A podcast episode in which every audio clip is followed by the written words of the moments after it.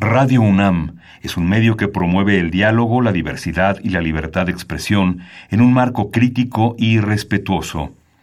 Los comentarios expresados a lo largo de su programación reflejan la opinión de quien los emite, mas no de la radiodifusora. Radio UNAM presenta Al compás de la letra. Al compás de la letra. Un programa conducido por María Ángeles Comezaña.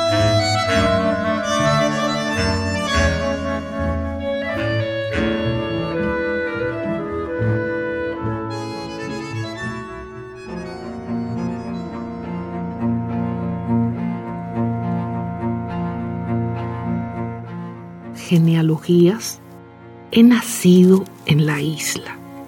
Mi madre fue la mar, mi padre el sol, hermanas las olas. Recuerdo la infancia incompartida de juegos únicos con mi primo el viento. La vez que asistí a la boda de un ciclón, tío lejano, y comí mariquitas con las nubes y hablé esperanto con las lagartijas. Pienso tanto en ustedes ahora que vivo en otra parte. No teman, no los olvido.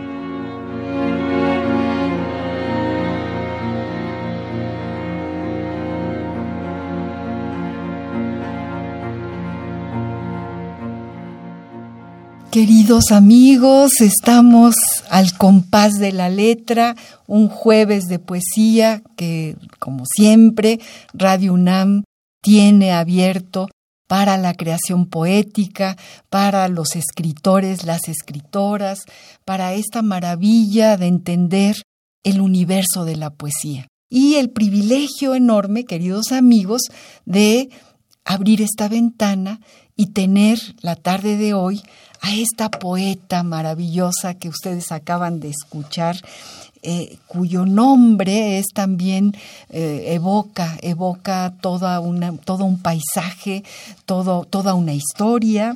Ella eh, es Nedda Anhalt. Es una poeta cubana te damos la bienvenida, Nedda. Te, te, agradecemos tanto que estés con nosotros, que hayas venido a este programa. No, al contrario, yo, soy la agradecida que me hayan invitado. No, bueno, es un, es un gusto enorme tenerte aquí y que nos cuentes muchas, muchas cosas. Y bueno, damos un saludo como todas las tardes, todos los jueves, a quienes nos están escuchando, a Pedro que está allá en Tlalpan, a, eh, Azucena, eh, Ramiro Ruiz Durá, a todos los poetas, a, Esther Valdés, a todos los que van en el coche, a la gente que está sintonizando Radio UNAM, que vale mucho la pena este, este espacio radiofónico, y desde luego sintonizar la maravilla de la poesía. Y bueno, les cuento, queridos amigos, yo soy María Ángeles Comezaña, siempre estoy emocionada, siempre me parece un privilegio, vengo en el coche, entro por la puerta de Radio UNAM y sé que me voy a encontrar con una, un enorme regalo, porque mis invitados son regalos para la radiodifusora, para mí, y en este caso tenemos el regalo de esta poeta cubana. Qué bonito acento tienes, Neda, y qué bonito nombre. Pues te diré que del acento dicen que ya, ya, ya lo perdí. Los cubanos que me conocen dicen, no, ya tú hablas como mexicana y los mexicanos me No, bueno, ah, lo, cubano no se te quita, pero para nada. Ahí tienes a tu isla en cada uno, de, en cada acento, en cada una de tus palabras. Ah, y es rete bonito escuchar mm. a una cubana leyendo sus poemas. Y qué maravilloso poema. Yo voy a leer una semblanza tuya, pero tú nos acabas de leer una semblanza, una semblanza maravillosa, que hayas nacido en la isla más hermosa, que ojos, humanos. Esa es la frase famosa de Colón. Y tengo otra cortita, pero esa no es de un libro de poesía, sino es de una plaqueta de aforismos. Yo escribí aforismos sobre mi labor crítica. Por ejemplo, en paz que descanse Alicia Sendeja, ella le encantaba esto, este, y, pensé que pues por honrarla a ella, que lo voy a leer, aunque no es precisamente un poema, pero es muy cortito. y se llama Del quel tel al qué tal. Currículum vita de la crítica ideal. Que haya nacido en la isla más hermosa, ah, pues esa es la que leí, no, que ojos humanos hayan visto. Que viva por elección en un país que adore, porque goza de una fama singular, la de no poseer un doble. Que pertenezca a la raza de los elegidos, la que Dios escogió para el sufrimiento. ¿Qué más se puede pedir?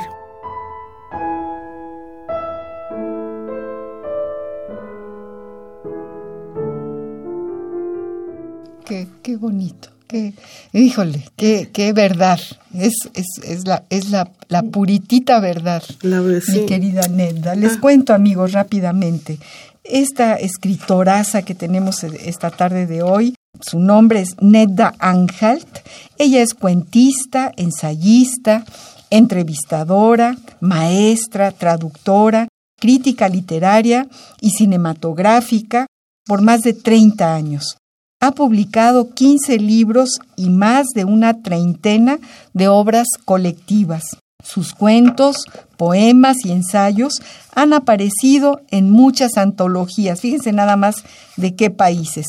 Han aparecido en África, en Argentina, en Brasil, en España, en Estados Unidos, en Guatemala, en Nicaragua, los cuales han sido traducidos también al alemán, al esperanto, al hebreo, al inglés, al italiano, al portugués, turco, mixteco, zapoteco y quiche. Qué increíble. Todos estos te han traducido. Sí. Nedda. No, pero los que más me emocionan son las lenguas indígenas. sí. sí. Sí, Si te cuento una anécdota, cuando fui a Guatemala, pero yo no sabía que me iban a dar esa medalla, Mélida de Muralles de Clos, fue sorpresivo. Y me recuerdo tanta cosa, digo, de que de que llevaba un, un, huipil que escogí yo muy bonito, rojo vino, con unas florecitas azules, porque yo creí que era muy bonito. Siempre me gusta llevar ropa de México porque es tan bella. Y cuando me lo pongo yo veo que no... Digo, ay, pero ¿por qué lo habré escogido? No lo veo nada importante. Digo, no sé, no me parece nada. Bueno, me, me dan la medalla, me dan el corsage y todo y después la sorpresa que unos poemas que no sé cuáles son me los, me los tradujeron al, al quiché. Yo estaba emocionada. Emocionadísima. Y, cuando llego me doy cuenta que me había puesto el huipil al revés. O sea, me lo pero como aquí cosen en México tan hermoso. No se le ve el, revés a las costuras. El revés con el derecho no sé, y entonces, bueno, se ve claro que se veía más bonito con la al este, derecho. Al derecho, Sí, me pero Fíjate qué bonito. Bueno, seguimos hablando de, de la trayectoria. Ella, ella me ha mandado una pequeña semblanza porque tiene un currículum enorme, ha trabajado muchísimo a lo largo de toda su vida. Bueno, nació en La Habana desde y desde 67 ya es ciudadana mexicana, realizó estudios de derecho civil, como ya nos lo acaba de decir, derecho civil, diplomático y administrativo en la Universidad de La Habana y también estudió literatura en el Sarah Lawrence College en Nueva York. Posee una maestría en estudios latinoamericanos por la Universidad de las Américas en México donde además impartió cursos de literatura hispanoamericana. Fue secretaria del PEN Club de México desde el 97. Qué interesante. Ahí estuvo también eh, Mendiola. Claro. Y, bueno, gente muy querida. Y Manuel Ulacia. Manuel, Manuel Ulacia, tan queridísimos, ambos. Bueno, ha sido vicepresidenta del 2001 al 2009 del PEN Club. Recibió el premio APEIM, Asociación de Periodistas y Escritores Israelitas de México, en el año 2010. Obtuvo segundo Accessit del Premio Internacional Eugenio Florit de Poesía 2001 y, como nos lo acaba de decir, medalla Mélida Muralles de Close de la Asociación Gerontológica de Guatemala en el 2013. Tiene un reconocimiento de la Dirección de Bienestar Social de Santiago Tianguistengo en el Día Internacional del Libro 24 de abril de 2019. pues cuántas cosas, cuántísimas cosas has, has, hecho. Has caminado por, por muchísimos, muchísimas veredas y todas con relación a, la obra creativa, a la escritura. Y empecé tarde.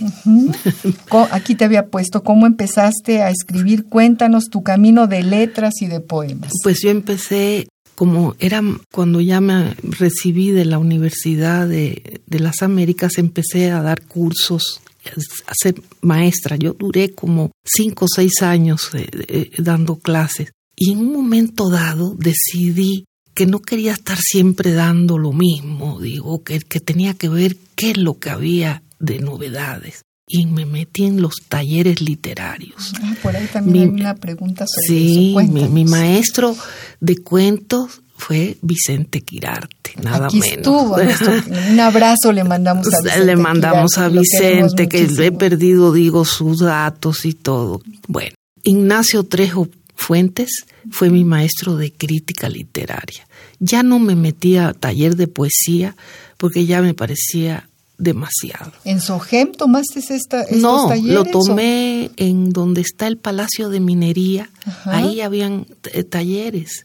Y ahí y ahí Ahí fue que tomaste estos talleres, fíjate. Sí. Y fue Ignacio Trejo el que me impulsó y empecé yo a publicar en el Universal. Una vez publiqué una, me acuerdo, esto estamos hablando del siglo pasado, ¿eh? eh, eh de, este, Acaba de pasar el siglo pasado. No, entonces del antepasado, Dios mío. Bueno, no, sé. El antepasado no. No, en el pasado. En el pasado, sí, verdad. Bueno, entonces ahí me acuerdo que era en el Universal escribí una crítica sobre una novela de Donoso eh, también en, Bellas Artes, ¿sí?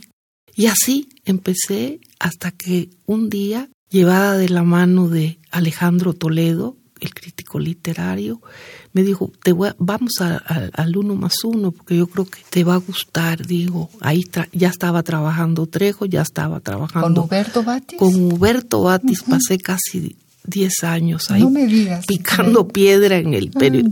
Eh, primero las reseñas y críticas literarias y ya los últimos cinco años eh, crítica de cine porque yo tenía la oportunidad de viajar y de ver las películas antes y entonces este como que soy más conocida como crítica de, ¿De cine? Es curioso, a la gente la literatura son pocos, los pocos elegidos, los que le interesa la literatura, pero el cine le interesa a todo el mundo. Todos tienen una opinión que dar, no importa. Y es una cosa que, claro, mi columna se la tituló Huberto Batis Cine por venir, porque yo estaba reseñando películas que no habían sido. Todavía no habían salido en México. Fíjate qué maravilla. Entonces eso lo leía.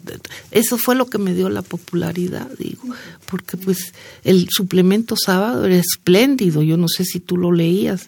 Lo leía y, Huberto para mí fue ah, un amigo entrañable, entrañable y fue el mejor maestro de mi hijo, por ejemplo, en la Facultad de Filosofía y Letras. Y claro que leía yo el uno más uno, todos lo leíamos. La, eh, la página cultural era eh, el sábado era, era imprescindible leer eh, el, suplemento cultural sábado del uno más uno que hacía Huberto, ¿no? Yo no sé si conoces el libro Protagonistas del suplemento sábado del uno más uno de Catalina Miranda. Ella reunió como 105 entrevistas de los colaboradores y yo hice el prólogo a ese libro. Es un, es un bodoque así de unas 700 páginas. No lo conozco, voy a buscarlo. Sí, eh, Seguramente también Federico Patán, que trabajaba con Huberto y que es eh, sí, yo creo... escritor y profesor también de letras inglesas de la Facultad de Filosofía y Letras, eh, tenía cosas maravillosas. Digo, el, el suplemento sábado hizo una historia Exactamente. Y yo creo que le dio una consistencia al propio periódico, que era muy importante. No, eso es muy importante. Tiene tanta importancia. El, el sábado eh, eh, era, era muy libre, muy creativo, muy atrevido. Em, por ejemplo, la revista Diálogos de Ramón Girao era importante. También la revista, digo, de, de, Octavio Paz. Por Por supuesto. Y, y, el que acaba de fallecer, bueno, recientemente, José de la Colina también. sí. No, pero, pero Huberto, digo, fue yo. yo llegué literalmente de la calle, de la mano de Toledo, y, y muy pronto enseguida me empezó a dar primeras planas. Pues fuiste, seguramente detectó tu talento, porque no era nada fácil, mi querido Huberto, que de verdad lo quise muchísimo. Eh, alguien, alguien nos contó que tenía dos cajones. Uno le llamaba el limbo y el otro era el cajón especial y entonces venían muchos escritores jóvenes ah. y, le enseñaban y le decían publícamelo, mira lo que escribí y él decía que sí a todos, pero cuando se salían tomaba el texto, lo veía y decía esto se va al limbo y lo tiraba en el cajón del limbo. Alguien en Bellas Artes cuando le dieron la medalla contó eso, incluso contó que a Bolaños, el gran escritor chileno, alguna vez algún texto de Bolaños quedó en el limbo. Sí, pues si no me extraña. era una gente extraordinaria, un humor negro, brutal. Total y, absoluto, es verdad. Pero eh, también ha sucedido con un cuento de Cortázar que concursó y ni, sacó el premio. O sea, esas cosas se dan. Yo no sabía de eso, de lo del, del limbo. Bueno, pues eso lo contó alguien que trabajaba muy cerquita de él. Ah. Sabía que ahí está el cajón del limbo y el otro, el cajón de los, de los elegidos. Queridos amigos, estamos platicando con esta magnífica escritora, Nedda G. de Ángel, Nedda, Nedda, Nedda, Nedda, Decían Nedda, como si fuera con G, y aquí soy Nedda. Nedda, como si fuera Eva, pero no, es Nedda Ángel y que tiene esta trayectoria maravillosa. Yo leí un artículo muy bonito que hizo sobre ti, sobre tu poesía, Juan Domingo Argüelles. Hablaba de, Cuadernos del Exilio, es más una elegía que una oda de tu libro, Cuadernos del Exilio.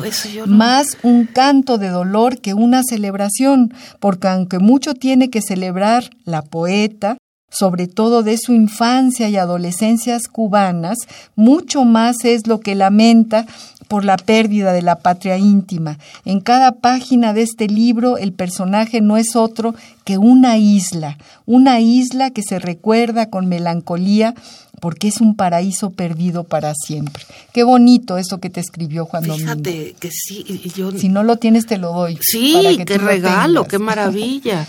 ¿Por qué no nos lees algo más, Fíjate, te voy a leer el poema que es, eh, este apareció, es decir, lo leí en, una, en un congreso internacional de poesía que se celebró en Cuernavaca, te voy a decir cuándo fue, ese poema leído en el encuentro latinoamericano de poetas que fue en Cuernavaca, Morelos, el 22 de marzo del 2018. Y, y, ese, y, tiene mucha razón él.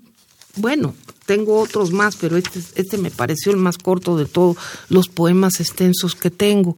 El poema se llama Un punto en el mar y lleva un epígrafe de la poeta peruana Blanca Varela que dice, así será cuando el ojo zozobre y todo sea mar. Y empieza así, quisiera ser un punto idóneo en la tela azulada de Jean Miro. Viví el embelezo por la movilidad de esa sangre azul. Amé el mar antes de conocerlo, escuchando el concierto animal de sus bramidos, olfateando su peculiar olor, garra que paralizó mi aliento. Esas aguas parecían decirme, ven a mí, te espero. Impulsada por la luz regalada de la razón, entré al brumoso líquido la obediente humedad conquistó mi cuerpo. Labios golosos libaron su dulce sal. Pupilas guardaron todo ese azul coqueteando con los tonos del verde, en remolinos espumosos de sargazos, fusionados a plateados grises de su imperial ropaje. Uno que, con paso firme, se entrecruza con la par. Comencé a escuchar sollozos y lamentos de cadáveres atrapados en arrecifes de coral. Ellos me revelaron secretos, tencelas de la lluvia, agua bendecida por el cielo, al cual jamás tendrás acceso. Odias su caída súbita, interrumpe azotes y caricias de tu amante el viento.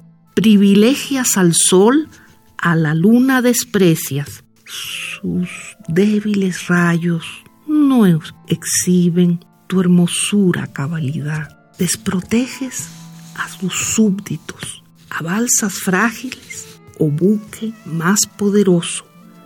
Arrasas aldeas, ciudades, cólera y crueldad norman tu visión epifánica. Con razón nunca estás en paz consigo mismo. Eres agua en belicosidad viviente. Avanzas y retrocedes como cangrejo sin remordimiento.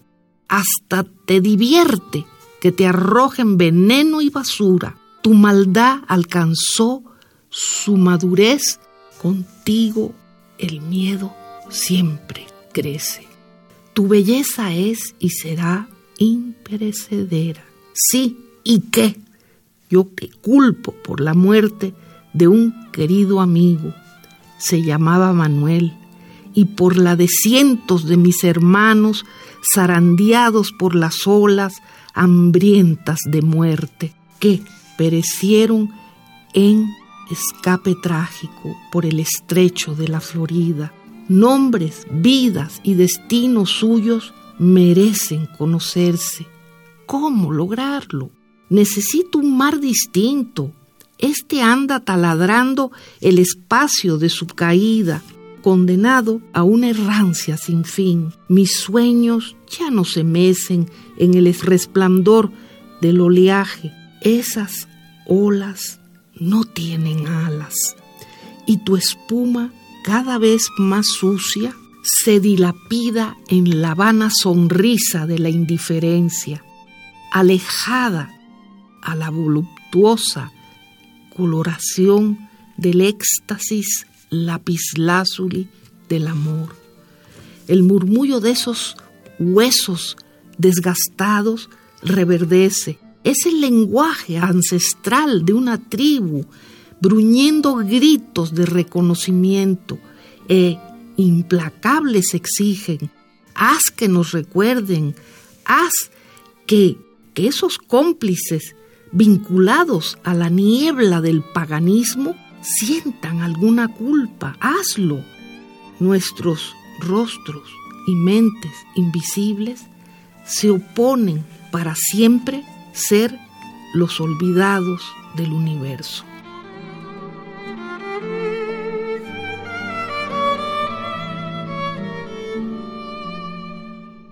Ay, qué poema tan tremendo, qué poema tan. Sabes que como tengo tantas cosas este divertidas y chistosas, también tengo, bueno, tengo muchas cosas. Esta descripción como dijo Juan Domingo, el dolor, sí, el, dolor, como lo dijo Juan Domingo pues, en esta maravillosa reseña que ha hecho sobre sobre tu, tu poemario y esta belleza. Quisiera hacer un punto idóneo en la tela azulada de Joan Miró. Qué cosa tan maravillosa. Viví el embelezo por la movilidad de esa sangre azul. Amé el mar antes de conocerlo. El mar, el mar. Dentro de mí lo siento que de tanto pensar el mar tan mío tiene sabor de sal mi pensamiento, mm. gorostiza. Mm, Qué bonito esto. Y queridos amigos, como siempre, la, la, palabra seleccionada por esta poeta Nedda Anhalt ha sido, que, ¿cuál creen que ha sido? Pues el mar. El mar es la palabra que ella eligió, el mar, la isla, todo lo que tiene que ver con esa tela azulada de la que nos habla en este maravilloso poema. Vamos a escuchar qué dice el diccionario del español de México del Colegio de México sobre el mar. La ruta de la palabra.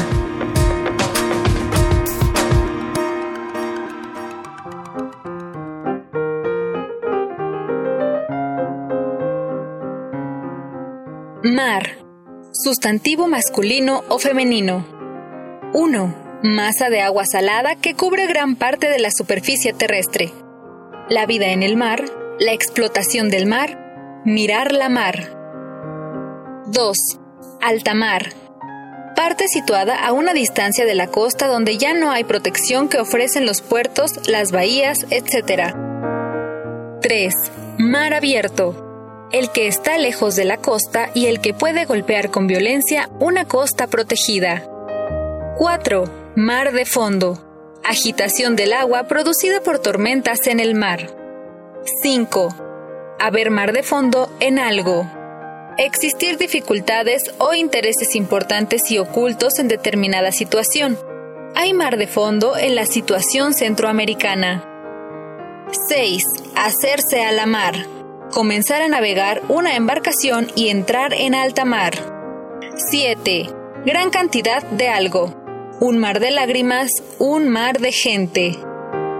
Diccionario del Español de México del Colegio de México. La ruta de la palabra.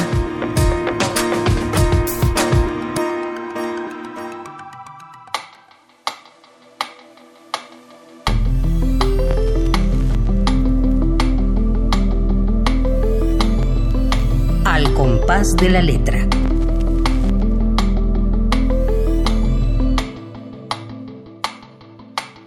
¿Tú qué opinas de los diccionarios, mi querida? Ah, mira, ¿sabes qué? Yo sí los amo, digo, porque me parece, nunca se me va a olvidar una cena que tuvimos en casa de los Tamayo y había gente muy interesante y todo el mundo se le preguntó qué libro se llevarían en una isla desierta.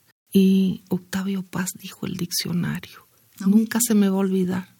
Cosa me es que el, diccionario es maravilloso, digo, tiene cada eso en descubrimientos, palabras, sinónimo. Ay, no, así, a mí sí me gusta mucho la palabra.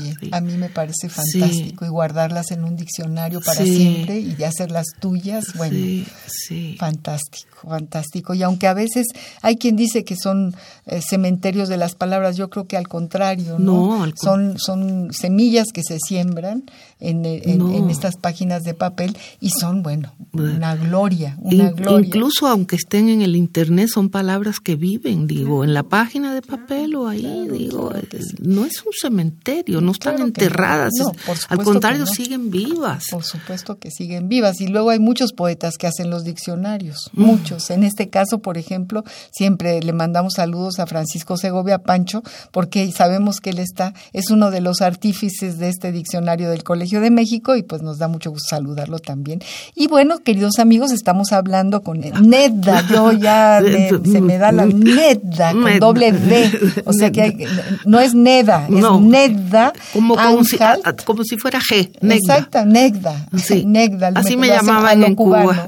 Negda. Y estamos escuchando sus, sus bellísimos poemas y queremos que nos siga leyendo y queremos exprimir su poesía, traer aquí su mar eh, y, preguntarle, bueno, aunque ya es una obviedad, eh, el mar como palabra que ella seleccionó para, para nuestra ruta de, del programa eh, cuéntanos más de tu Mira, te digo la verdad, tengo más, tengo, yo le he dedicado a pocas personas un poema personal, pero este poema no eh, se lo se lo dediqué a, a Octavio Paz, que se llama Balseros. Aquí tengo yo Balseros.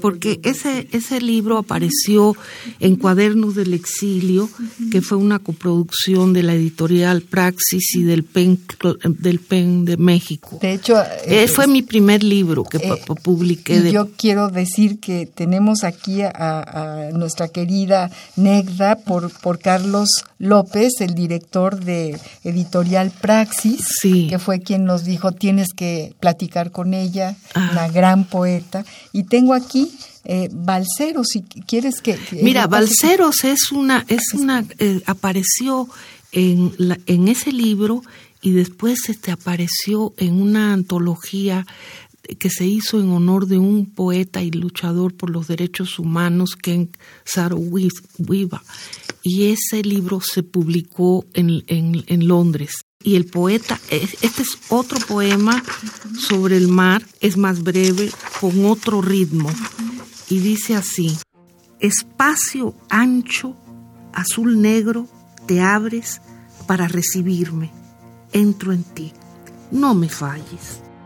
Yo miro el horizonte, vamos a llegar, éramos cuatro, somos tres, a uno por soplón lo matamos. Las olas fueron testigos. El mar se abre y cierra en vaivenes bajo un sol quemante.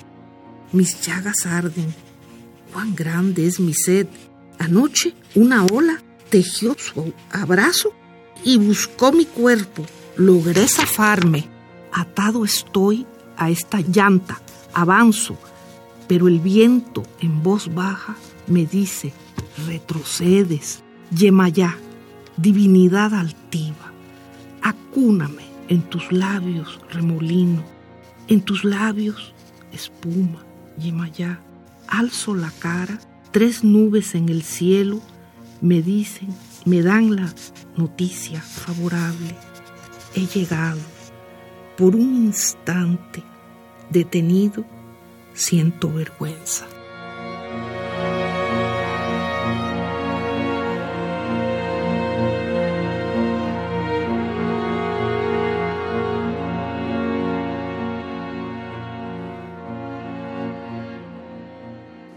Bueno, este es un poema increíble que además nos remite, nos remite al Mediterráneo, nos remite a los balseros africanos que van atravesando el mar Mediterráneo y que se ha vuelto un cementerio, nos remite a tus hermanos cubanos que también se suben a una balsa y que, y que quieren salir a un mundo que les dé mayores oportunidades de, vida. Es, es tan bello poema y tan doloroso al mismo tiempo. Vamos a una pausa musical, eh, mi querida. Sí, tengo del amor y de... Vamos a una pausa musical que tiene que ver con el mar, que tú seguramente debes de conocer muy bien, que es Alfonsina y el mar. ¿Te parece que la... Y la vamos a escuchar en la voz de un cantante español que queremos mucho en este programa, que se llama Pedro Guerra. Vamos a escucharlo.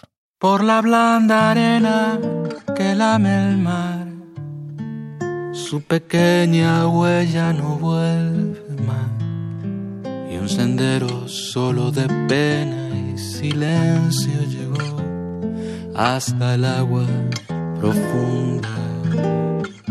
Y un sendero solo de penas mudas llegó hasta la espuma.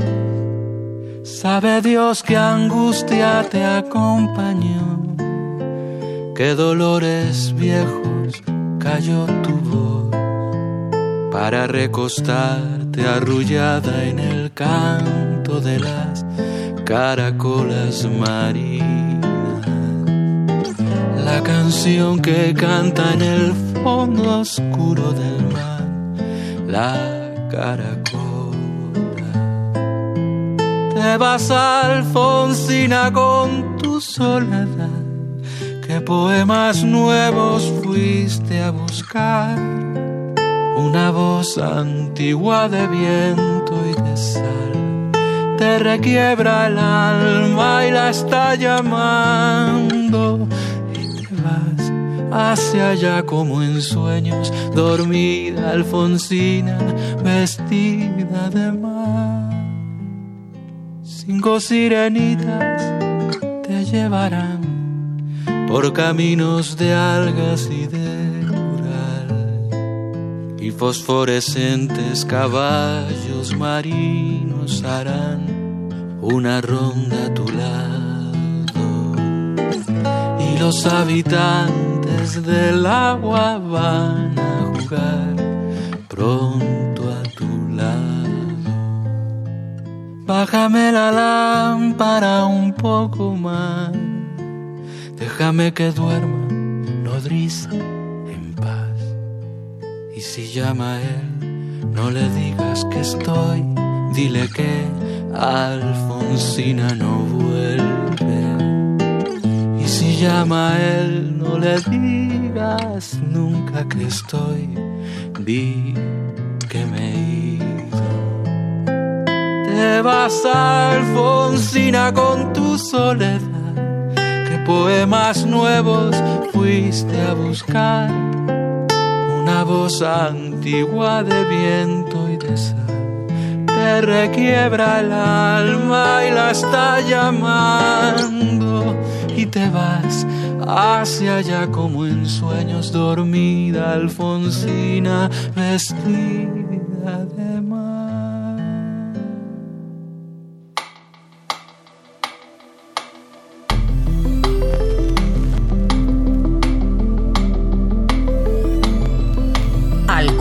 de la letra.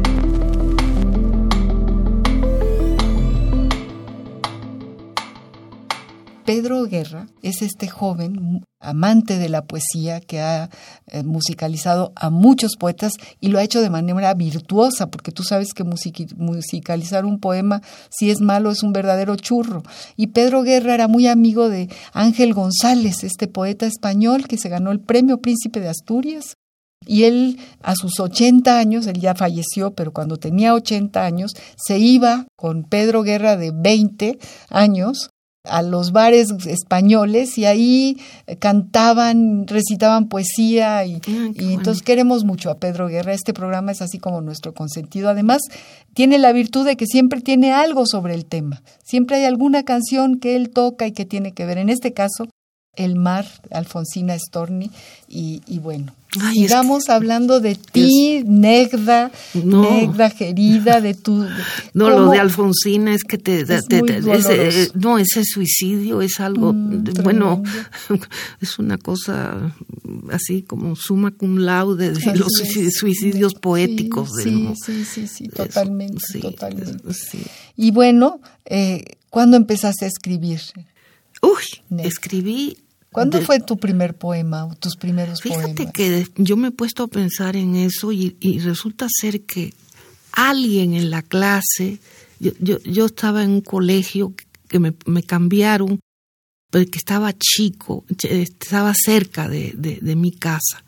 Y el, eh, mi papá fue a hablar con la directora de que no me dieran clases de catecismo, historia sagrada, pero que, que querían que, que, me, que, me inscribiera. Desde luego que yo tomé clases de catecismo, yo me metí en todo ahí, digo, y siempre mis amigas no solamente fueron católicas, sino de la acción católica. Eso siguió hasta la universidad. Pero bueno, en el colegio, no sé por qué una maestra probablemente se dio cuenta que tenía yo facilidad de la palabra. La verdad no sé, pero a mí me dejaban, me sacaban de la clase, me ponían en un salón sola y que y me hacían hacer este algún poema sí es una cosa en Cuba en, Cuba, en el colegio San Vicente de Ferrer. eh, la primaria cuando tenías la, sí primaria. siete años eh, ocho años. sí sí. Y entonces yo hacía eso y me acuerdo que siempre al, al final se, se leía el, el, viernes yo leía el, el, el poema y, y la bandera cubana estaba toda así como colgada plisada, ¿no? Eh, y a mí me daba tristeza que la bandera estuviera como trapo así, colgada. Por eso a mí me encanta cuando yo bajo de los aviones y veo la bandera mexicana flotando así en el aire. me, bonitas, ¿verdad? eso me emociona. o sea, la cosa patriótica ya la venía, me la, me la cultivaron, digo, porque yo estaba haciendo todas poesías y ensayos patrióticos. Y después hubo un concurso porque yo soy de la época anterior de la televisión por la radio y, y para mi sorpresa me escogieron mi cuento, era de un, me acuerdo de un guajirito en el campo y todo, y el premio era escucharlo en la radio y bueno, y entonces este, pero a mí no me gustó porque no, no sé, me hicieron un, un pequeño cambio, una cosa así, y no me gustó eso, y no le metí importancia, porque yo no era en el bachillerato de las mejores alumnas y me extrañó que cogieron mi cuento. Después ya yo capté que para ser escritor, sí, sí. una... Cuando yo estuve en, en, el, en el college y tuve de maestro al poeta escocés Alastair Reid, ya él falleció, él me quiso tener de alumna y yo pues era un curso muy avanzado en inglés, pero sin embargo, él estaba enamorado del, del idioma español. Él fue el traductor de Borges y de Neruda. No me digas, ¿al inglés? Sí.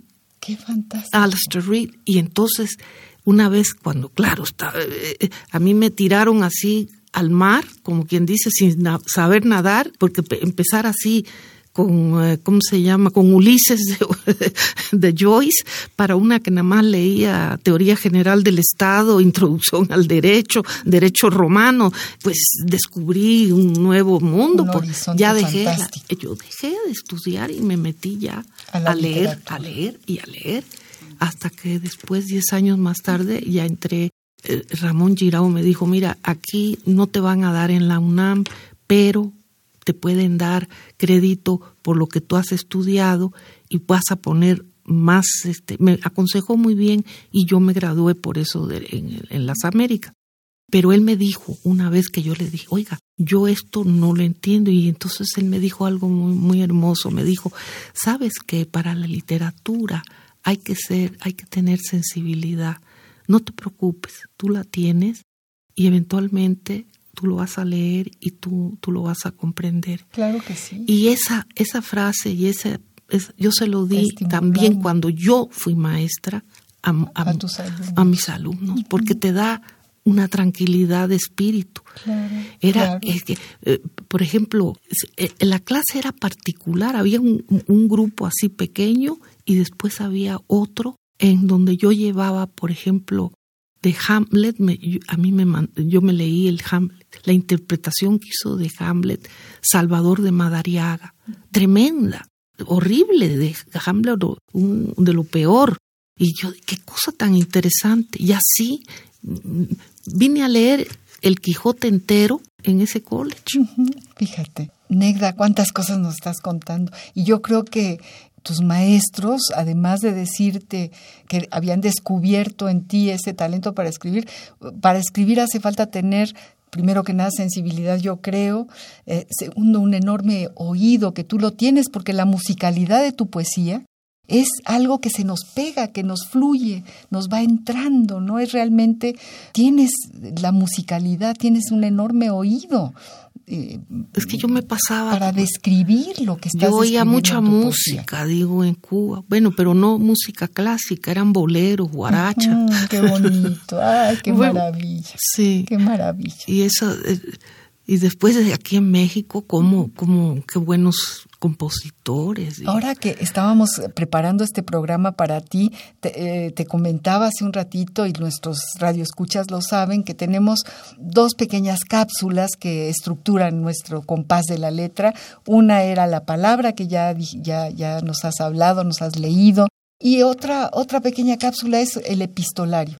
Amamos los epistolarios, encontramos perfiles de gente maravillosa, extraordinaria, en la vida cotidiana de sus escritos, de sus cartas escritas hacia alguien. Y siempre vamos y buscamos, yo, yo estuve eh, trabajando, ¿qué, ¿qué, carta le puede, le puede interesar o le puede gustar? ¿Qué le gustará? Y, y busqué cartas de escritoras cubanas, no encontré, busqué incluso la lista de cuáles eran las escritoras cubanas más relevantes y sus epistolarios no aparecían en esta maravilla que se llama Internet. Pero bueno, encontré en un libro una carta muy linda, con cosas profundas, escrita por María Zambrano a María Luisa Bautista, viuda de José Lezama Lima. Mm. ¿Qué te parece si escuchamos esta carta y tú nos cuentas de tus epistolarios, de tus propias cartas, de si esperaste alguna vez al cartero? ¿Sí? Sí. Vamos a escuchar esta carta. Epistolario. Domicilio conocido. Domicilio conocido.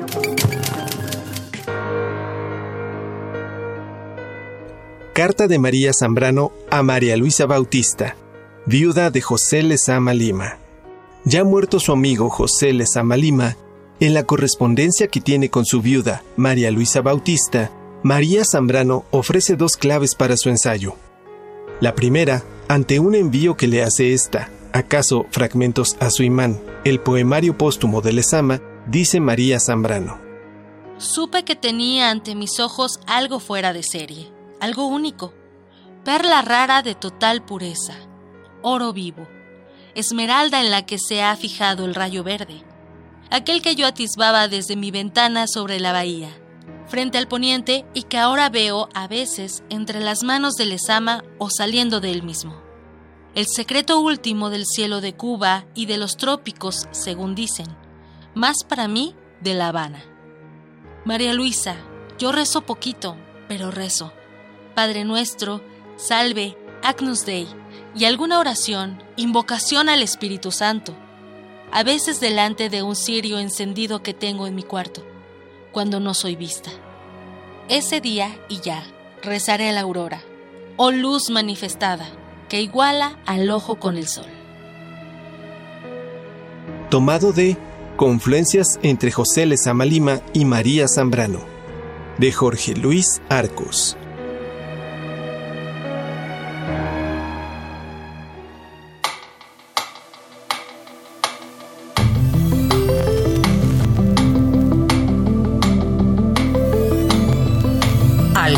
De la letra.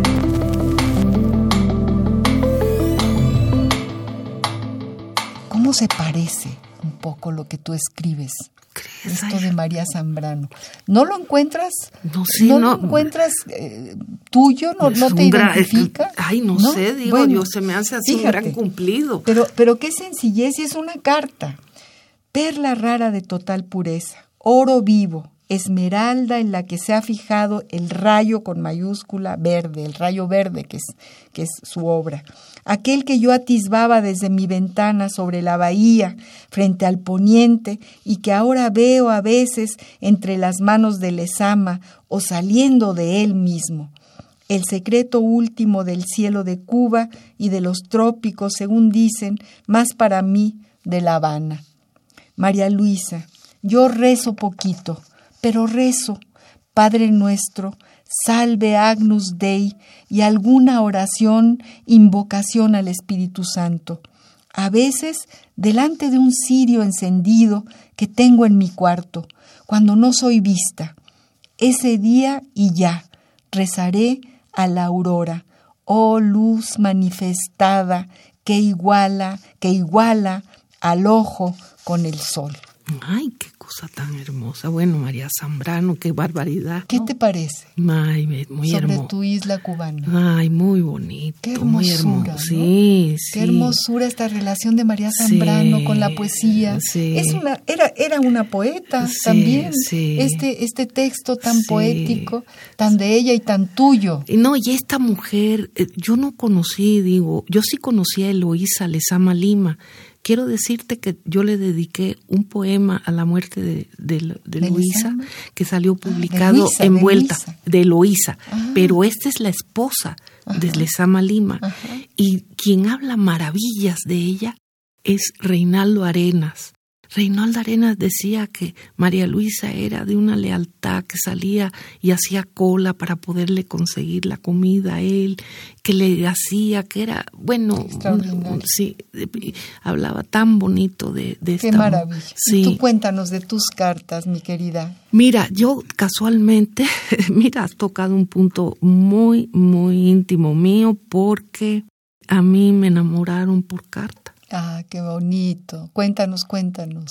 Sí, yo tengo, quería alguien retratarme con las cartas, dije, no, eso es algo muy personal y nunca lo voy a publicar, ni mucho menos, pero cuando eh, yo conocí a mi esposo, el que sería mi esposo, la se- nos conocimos y después este a la segunda noche ya me propuso matrimonio, digo Amor, pero qué así- va, sí, él tuvo el sí, él, él Un sí, yo- ah, sí. Entonces, este como ya yo estaba todo para ir al college, entonces él ahí me, me fue escribiendo Qué bonito. y yo un día que recibí tres cartas el mismo día y estaba tan feliz, yo me di cuenta ya que estaba enamorada, digo ya, ah, sí, Qué bonito. sí, tengo, sí, pues, el- el- esas cartas digo son Es que eh, el epistolario es algo muy íntimo, ¿no? Sí. Eso que dices tú que no quieres publicarlo, lo entiendo perfectamente. No, eso, eso nos pertenece, a, nosotros. Nada más saludo ella a mi hijo, digo, él hace lo que él quiere. Si quiere lo tira, si quiere lo, lo, que quiere. Lo que él quiera, pero eso, eso no es nada. Cartas de amor. Son cartas, sí, sí. Qué cosas tan bonitas. Entonces. Pero sí los epistolarios. Ay, a mí me encanta. Yo me he leído muchísimos epistolarios, digo. Y justamente eh, una de las sobrinas de los Tamayo sacó un, en el libro Los Tamayo, Retrato de Familia, lo presenté en Oaxaca, entonces yo comparé el epistolario con el de el, famosísimo novelista que García Márquez. No, no, no, no, mexicano, mexicano, este que tiene que le, escribía hay, hay, muchos epistolarios. Muchísimos. El de ahora, ahora no me vienen a la mente, digo, pero los hablé de, de los epístolas. A mí me encantan. Es que son, son, tienen un valor distinto, tienen una tesitura distinta. Es, un, es, es, un lenguaje muy singular. Sí, es más, eh, más personal y entonces este se encuentran cosas muy muy bellas como esta carta de María Zambrano que es un verdadero poema. Es un verdadero poema sí. pero la pureza de esta mujer y mm, todo y el sol y la luz y todo eso. y, tu isla de Cuba qué bonito qué bonito. y sí que nos gustaría leer esas cartas de amor perdón que te lo diga sí que nos gustaría. eso sí.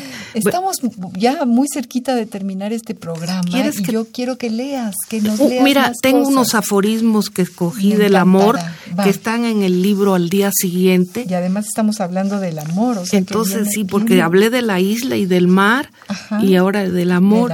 Y entonces es, esta es una selección que hice, una selección que es sobre este libro que es al día siguiente que es, en, en, el 2006. Te quiero decir que cuando se hizo esta publicación, esta presentación, este, este poemario que tiene más de, de muchísimas, 236 páginas, está traducido al braille. Ah, qué y, y, yo no leí los poemas, sino contratamos a, a, una persona invidente, se oscureció la sala Ponce y él con los dedos leyó. Qué cosa tan maravillosa estás contando. E, es que hay que hacer eso, María de Los Ángeles. la gente discapacitada necesita que se, que se traduzcan las cosas. Tenía una persona que hacía lenguaje de seña y una, una chica que la botaron de la de la Sinfónica Mexicana porque se estaba quedando ciega y ella me tocó música de Satí. Mira, fue maravilloso. Uy, qué maravilla. Y vino mucha gente de Oaxaca porque las oaxaqueñas fue, eh, me auspiciaron este libro. Y entonces eh, eh, yo digo así, la felicidad en el amor no se busca, sino se encuentra. Amo el amor porque me fue permitido conocerlo. El amor expresa con claridad los sentimientos más confusos. El mejor amor dura, sin medida y sin límites. Deja que el amor por tu vida pase, no que la vida te pase sin amor. El amor es demasiado importante para dejarlo solo en mano de los enamorados.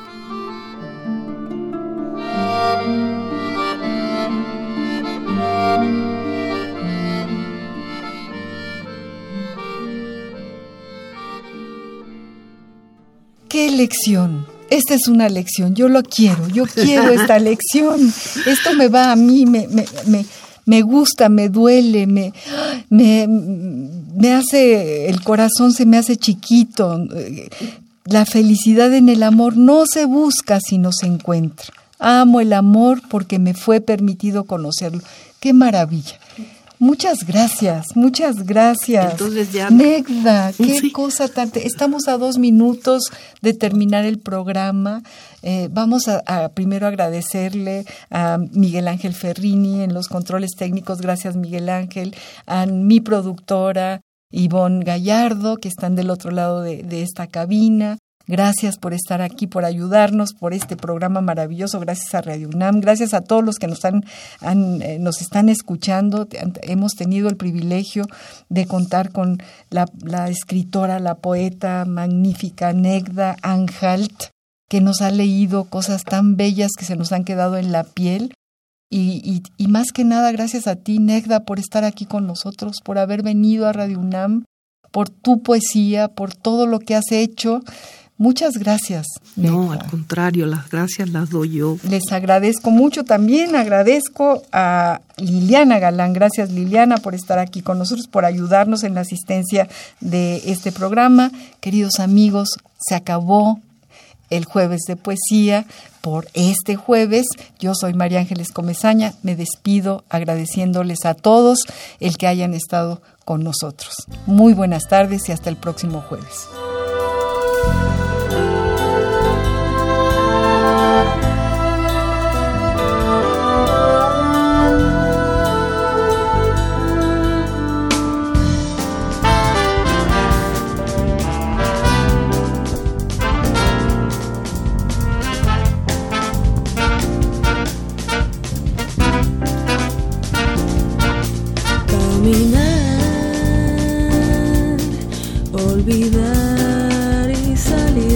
Sensación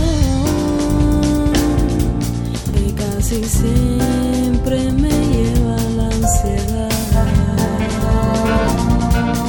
Sin buscar solo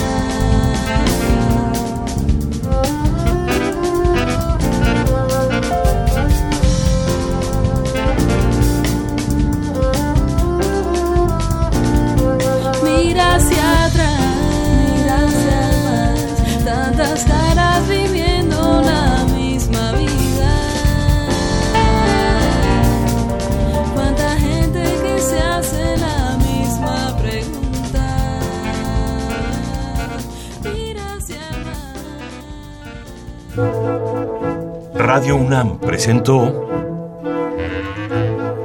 Al compás de la letra. Al compás de la letra. Un programa conducido por María Ángeles Comezaña.